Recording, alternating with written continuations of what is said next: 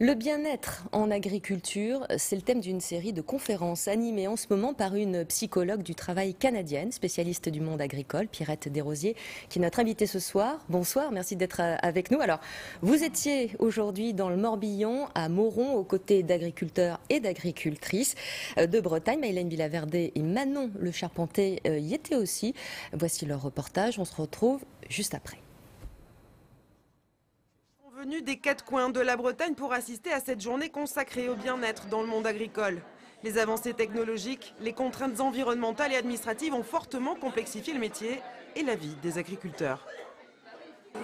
Bah, c'est pas forcément facile aujourd'hui. Hein. Entre la vie de famille, la vie professionnelle. Bah, on a beaucoup de contraintes aujourd'hui administratives. Vraiment où on va en fait. Il y a la fin des, quotas, tout ça. Les gens se posent beaucoup de questions là-dessus. On nous demande de produire toujours plus, mais euh, nous, enfin voilà, on a des limites, euh, des limites financières, des limites aussi au niveau du temps de travail. Pour prévenir ces risques psychosociaux, les groupes d'études et de développement agricole proposent aux professionnels de se rencontrer pour partager problèmes et solutions.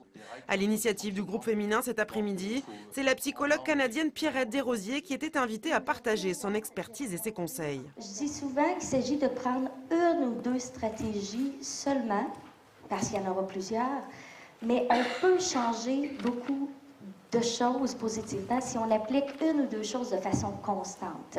Mon approche, c'est de venir garnir le coffre à outils euh, de l'individu, euh, compte tenu ma compréhension du monde agricole et des enjeux qui sont vécus.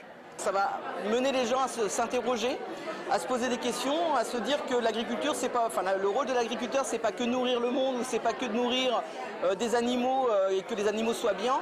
Mais ça, ce qui est important, c'est qu'ils soient bien aussi dans leur métier et bien en tant que citoyens. Le bien-être a pendant longtemps été une notion étrangère au monde agricole. Par ces actions, les groupes de parole entendent donc remettre l'humain au cœur des exploitations. Pierrette Desrosiers, les agriculteurs particulièrement exposés au stress, à la déprime, au risque de dépression, pourquoi? Dans les dernières années, les 10-15 dernières années, on a vu de plus en plus de normes administratives, de charges, comme les participants l'ont dit. Euh, les normes sont de plus en plus serrées. Euh, on a même euh, mis un petit peu euh, terni l'image du producteur comme pollueur. bon, il y a les défis des générations aussi. Il y a un manque de relève, il y a un manque d'employés sur les fermes. Tout ça entraîne une surcharge de travail. Alors, il n'y a pas un stress, mais il y a plusieurs stress qui font en sorte qu'aujourd'hui, c'est plus difficile pour l'agriculteur. Alors, en France, hein, les, chiffres parlent d'eux-mêmes. Selon l'Observatoire national du suicide du ministère de la Santé, la profession d'agriculteur est la catégorie socio-professionnelle la plus exposée. C'est pareil dans votre pays, au Canada? Euh, C'est-à-dire que on n'a pas de normes, on n'a pas de données euh, dans les dernières années sur le suicide, mais bien sur la détresse. Et elle a augmenté d'une façon significative.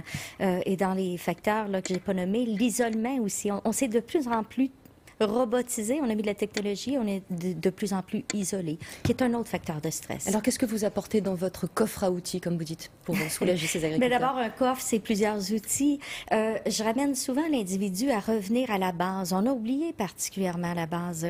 Euh, des fois, des stratégies tout simplement d'hygiène de vie. On est rendu tellement pressé qu'on on va couper sur nos heures de sommeil, on saute les repas. Euh, euh donc, on oublie aussi d'investir dans nos relations. On sait aujourd'hui avec la psychologie positive que de prendre le temps d'investir dans les relations, c'est un des meilleurs facteurs de protection. Alors, dans nos familles ou encore appartenir à des réseaux, à des groupes et réapprendre ou apprendre la gratitude. Euh, la gratitude, la, capacité d'apprécier ce que l'on a et non pas ce que l'on n'a pas pour augmenter de 25 notre capacité au bonheur. En même temps, euh, c'est compliqué d'arriver sur cette attitude, j'allais dire positive, quand on est dans une spirale qui a des dettes, la paperasse, ou des fois on est seul, isolé au milieu rural. Oui, et, et d'où l'importance de briser d'abord cet isolement-là et d'où l'importance de prendre un recul parce qu'à un moment donné, notre cerveau nous joue des tours et on oublie que derrière les nuages, je dis souvent aux agriculteurs, il y a encore le soleil. Même quand il pleut, le soleil est là en arrière. Alors quand on est en détresse, parfois on a l'impression qu'il n'y en a plus de solution. D'où l'importance de euh, d'appartenir à des groupes, d'aller chercher de l'aide, de, consulter. Mais c'est gérer le stress, c'est un ensemble de stratégies et ça s'apprend. Et merci beaucoup euh, d'être venu sur ce plateau. Et je rappelle que vous continuez à faire euh, des euh, conférences en France encore quelques, quelques jours. Merci Pierrette Desrosiers. Et puis pour ceux qui nous regardent, je rappelle aussi que la MSA dispose d'une ligne téléphonique pour les agriculteurs en détresse psychologique. Agri Écoute, c'est le 09 69 39 29